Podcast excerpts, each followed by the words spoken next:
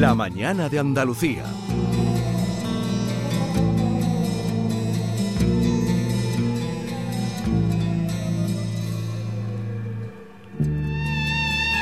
Javier Pérez Campos, buenos días. Hola, buenos días, ¿cómo estás Jesús? Eh, bien, bien, ¿y tú qué tal? Bueno, muy bien, me estáis haciendo desempolvar ahí los viejos cuadernos de campo, que esto me encanta, porque estoy sacando unas cosas de, de Andalucía que, bueno, pues algunos de los viajes son muy recientes, otros son casos de actualidad que traemos, incluso por perchas de actualidad, y otros casos son algunos que me impresionaron realmente porque llegué prácticamente cuando se estaban produciendo los fenómenos, que eso no es algo muy habitual en estas cosas.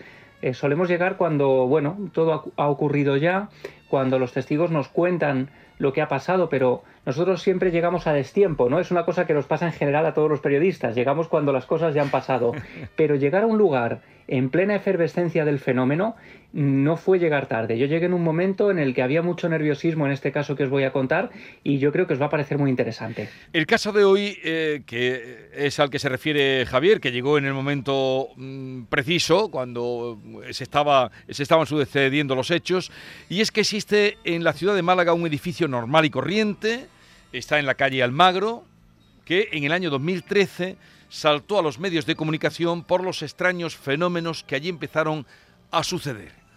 Objetos que salían disparados en el portal, que debería ser tremendo, extrañas voces que se escuchaban a través del portero automático y otros sucesos que atemorizaron, a todo el vecindario y que nos va a contar eh, Javier. Así es que te escuchamos, Javier.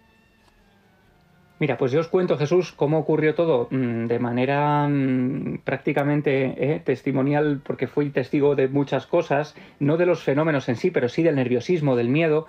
Y lo primero que salta es un teletipo. El 24 de mayo del año 2013, como tú decías, hay un periodista del Diario Sur, que es el gran Juan Cano, que recibe la información de que la policía local se ha personado en un edificio, concretamente en el número uno de la calle Almagro, porque los vecinos aseguran que en este lugar de Málaga se han producido una serie de fenómenos extraños, concretamente en algún rellano de la escalera y sobre todo en el portal y en las zonas aledañas al portal. Hablamos también de un trastero que está al que se accede a través del portal y hablamos incluso de em, digamos un local que forma parte del edificio que era una eh, bueno una zona de donde trabajaba una persona que también se convierte en testigo de estos fenómenos. El titular del Diario Sur, como digo, 24 de mayo de 2013, dice ¿Qué pasa en calle Almagro número 1? y continúa la policía investiga unos sucesos extraños en un edificio de esta vía de Málaga. Los vecinos señalan fenómenos sin explicación lógica, bombillas que se estrellan por el bloque, cuadros y macetas que se caen o una claraboya que se rompió en mil pedazos. Como ya avanzaba, claro, con esta información lo primero que hago es em, viajar hasta Málaga.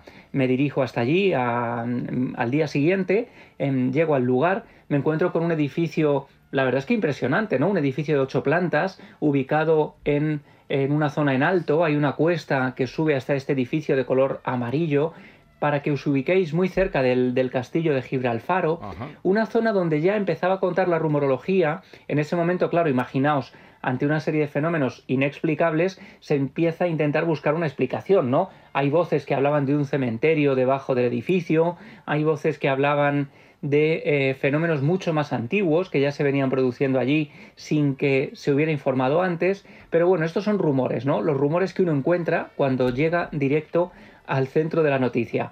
Y como decía, yo me encuentro con el ambiente de nerviosismo, de gente curioseando por el exterior del edificio, porque claro, la noticia ya se había publicado, la gente se agolpaba en ocasiones para hacerse fotos a las puertas de este lugar, intentando convertirse en testigo de los fenómenos, y allí pude entrevistarme con eh, un buen amigo que es Miguel Ángel del Puerto, junto a su esposa Celia, son dos malagueños em, a los que les gusta, a los que investigan el fenómeno, y que además, por cierto, tenían un vínculo muy directo con ese edificio, porque allí vivía un familiar directo, se fueron para allá cuando empezó todo el revuelo y si queréis vamos a escuchar directamente al propio Miguel Ángel que nos contaba para este programa, eh, para esta sección además, Misterios del Andaluz, cómo empezaron los fenómenos y las primeras cosas extrañas de las que él fue testigo. Nos encontrábamos en el portal, justo en la antesala del pasillo de los ascensores junto a un nutrido grupo de vecinos. Formábamos un animado corrillo, todos a la vista unos de otros, eh, cuando repentinamente un objeto de cristal se estrelló contra el suelo. Se trataba de un bote de conservas de cristal, quizás de medio litro. ¿De dónde vino? Ni idea. Minutos después, otro estallido nos llamó la atención, esta vez justo en el lado opuesto.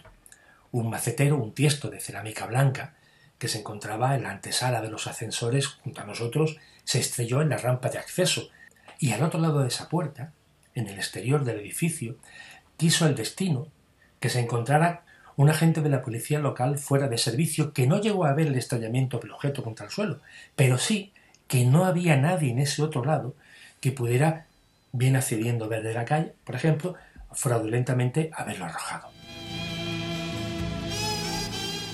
Los eh, estallidos, los fenómenos extraños y qué pasó a partir de ahí. Pues fijaos, digamos que hay una mañana explosiva en la que mm, empiezan a volar objetos por el portal.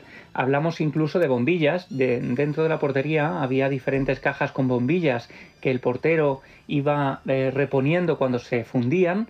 Y estas bombillas contaban los vecinos, los testigos, que desaparecían literalmente del cajón y aparecían volando, por ejemplo, en zonas del portal, estrellándose, por ejemplo, contra los buzones, estrellándose contra el suelo. Em, siempre, y esto es muy interesante, fijaos, hablamos de multitud de objetos volando a gran velocidad en un em, entorno cerrado y en ningún caso llegaron a dar a ninguna persona, es decir, siempre esquivaban a los testigos, a la gente que estaba allí presente, pero em, sí que impactaban a gran velocidad y con cierta virulencia. Hablamos de un fenómeno explosivo y a nivel de parapsicología esto se denomina aporte. Un aporte es la aparición de un objeto mm, que puede desaparecer de otro lugar y aparecer de repente en otra escena impactando en muchas ocasiones y provocando ese miedo, ese terror ante los testigos. En el transcurso, además, de nueve y media de la mañana a dos de la tarde, esto se reprodujo en varias ocasiones.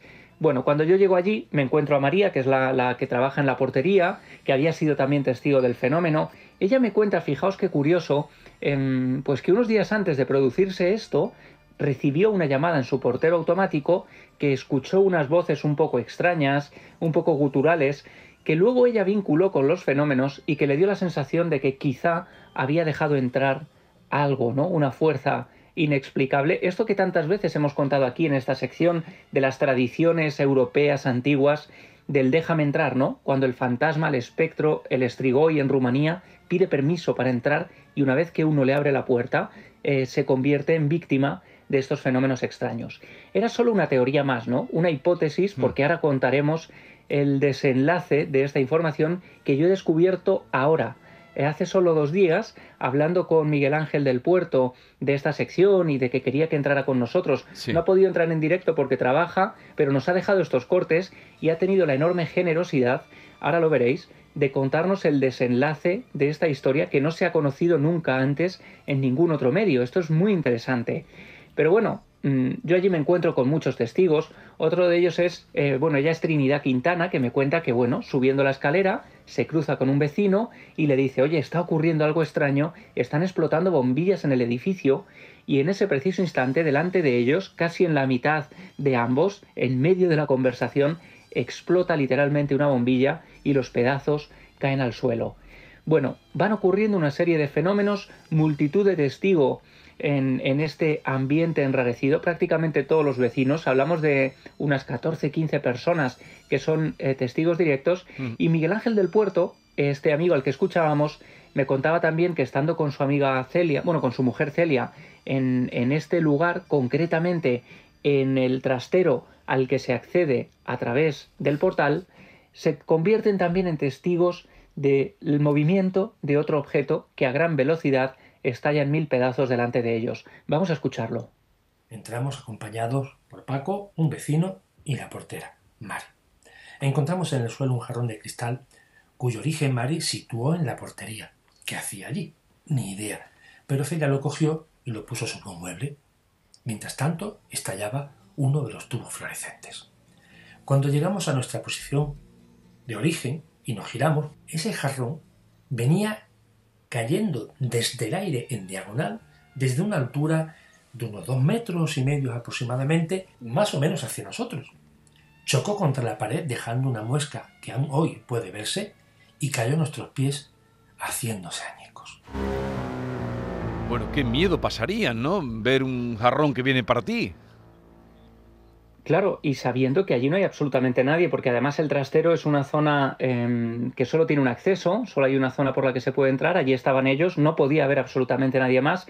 Por supuesto, todos van haciendo, haciendo esos em, paseos, buscando quizá algún posible bromista, nunca encuentran a nadie. Fíjate, nos contaba Miguel ese detalle, ¿no? De que había un policía local allí, pero es que luego llegan incluso los bomberos también ante la llamada de algunos vecinos que son incapaces de entender lo que está ocurriendo y nos hablaba nuestro amigo Miguel Ángel del Puerto de Paco. Paco era otro vecino al que yo pude entrevistar y fijaos, él fue testigo de otro fenómeno muy peculiar y es que pasando precisamente por debajo de una claraboya de cristal que había muy cerca de la escalera del edificio, pues esta se rompió y de ella cayó una llave inglesa que antes estaba colgada en la pared de la portería él se queda helado porque le pasa a pocos centímetros, es decir, mm. no le hace daño de puro milagro. Imaginaos una llave inglesa cayendo a gran velocidad eh, produciendo esas roturas. Y claro, yo fui testigo, por ejemplo, de esos impactos que habían quedado grabados en las paredes, había, había muescas de esos golpazos que daban la claraboya rota cuando yo la vi, había un golpazo muy cerca de la claraboya también, eh, había una serie de roturas en el, en el edificio que habían sido producidas por esta serie de fenómenos virulentos, ¿no? En esa zona en la que, en la que hablaba Miguel Ángel del jarrón, pues se había descolgado también una estantería, un escobero se había desplazado, esto nos lo contaba Paco Delgado, el, vecino que, que, había sido testigo ¿no? de, estos, de estos movimientos, por ejemplo, de libros incluso tirados por el suelo. Allí se persona la policía local de Málaga ante el estruendo, ante este miedo, ante la tensión. Claro, ellos no le dan mucho crédito a este aviso, entre otras cosas porque aquello escapa por completo de su, de su competencia, ¿no? ¿Cómo podían actuar en este lugar?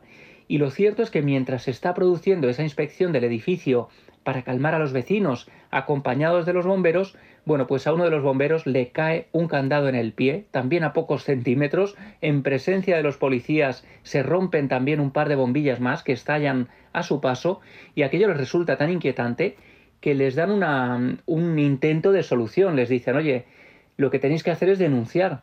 Pero claro, ¿denunciar a quién? ¿Y, no existe una persona causante, claro. ¿O denunciar a qué, efectivamente? Em, hay uno de los vecinos, por ejemplo, que cuenta que es perseguido literalmente por un extintor que vuela a gran velocidad hasta que termina cayendo al suelo. Hay un cuadro que es arrancado de la pared. Yo lo pude ver, por ejemplo, lo tenían en el suelo y ese cuadro estaba atornillado literalmente. Bueno, para sacarlo de ahí si no es con un destornillador, tienes que tirar con enorme fuerza. Bueno, pues había salido desplazado a gran velocidad, mm, quedaba en el suelo, y lo cierto es que lo único que pudo hacer la comunidad es ponerse en contacto con la Concejalía de Seguridad del Ayuntamiento de Málaga para intentar de, bueno, de poner remedio, de, de, actuar de alguna manera. Pero lo cierto es que no, no había manera. Esto produce, claro, yo me encuentro una sensación de miedo en todos los testigos. Hay vecinos incluso que contaban pues que no querían salir de casa o que cuando llegaban del trabajo de noche porque trabajaban hasta muy tarde pues cruzaban corriendo el pasillo como si fuéramos niños, ¿no? Cuando éramos niños y salíamos a tirar la basura y volvíamos a veces corriendo asustados, ¿no? Pues eh, la gente asustadísima y, y en el fondo, claro, yo cuando voy allí, bueno, pues eh, tomo fotos de todo, tomo testimonio de todo, grabo todas las voces, los implicados. Estaba en el hotel durmiendo y uno de los, de los vecinos me llaman diciendo que uno de los cristales se ha roto, que ha estallado en mil pedazos. Esto ocurre como a la una de la madrugada, más o menos. Vamos corriendo para allá, nos encontramos efectivamente estos cristales rotos, eh, hay un poco de nerviosismo, algunos casi temblando en el sitio, porque claro, ten en cuenta que la gente ya estaba muy alerta, ¿no? Cualquier cosa que ocurriera, pues les hacía saltar casi literalmente de la cama, cualquier ruido. Pero bueno, no pudimos grabar directamente estos fenómenos. Nos hablaron de un vecino que había llamado a un sacerdote para bendecir el lugar, eh, se habló del cementerio, pero fijaos, cuál es mi sorpresa, cuando aquello se fue diluyendo en el tiempo, hubo un par de días más en el que hubo ciertos fenómenos explosivos, la prensa ya deja de interesarse por el caso, aquello quedó desde el año 2013 eh, un poco olvidado, pero yo hace dos días, cuando hablo con mi amigo Miguel Ángel del Puerto, le digo, oye, ¿qué pasó con este edificio de la calle Almagro número uno? Lo primero que me sorprende es que me dice, ¿sabes que estoy viviendo allí? Estoy viviendo en el número uno de la calle Almagro. Fíjate qué casualidad, ¿no? Al final hubo una serie de, cosas familiares, les llevan a vivir allí, ellos están encantados. Y no ha vuelto a ver, no ha vuelto a ver ningún, eh, no sé, eh, eh, hecho así curioso o, algún, no sé, algo que, pues les haya connotado de lo que había pasado antes. No, no, no se ha producido nada nuevo porque, fijaos qué curioso, aquí estaríamos hablando de un fenómeno poltergeist vinculado a un vecino había un vecino en el edificio al que vamos a llamar Antonio porque queremos preservar su privacidad.